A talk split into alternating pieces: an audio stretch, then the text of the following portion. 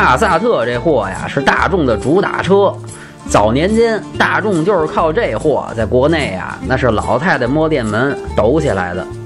B 级车里的空间呀，算不错的，做工比不上那进口大众。内饰那中控台，您要是用手指头戳，一准儿能听见那咯吱咯吱的响。另外啊，这车里头时不时的异响，那也是常有的。不过它不影响您正常开，动力不错，定价也真不便宜。保养啊，小保一次七百左右，二手车特别保值。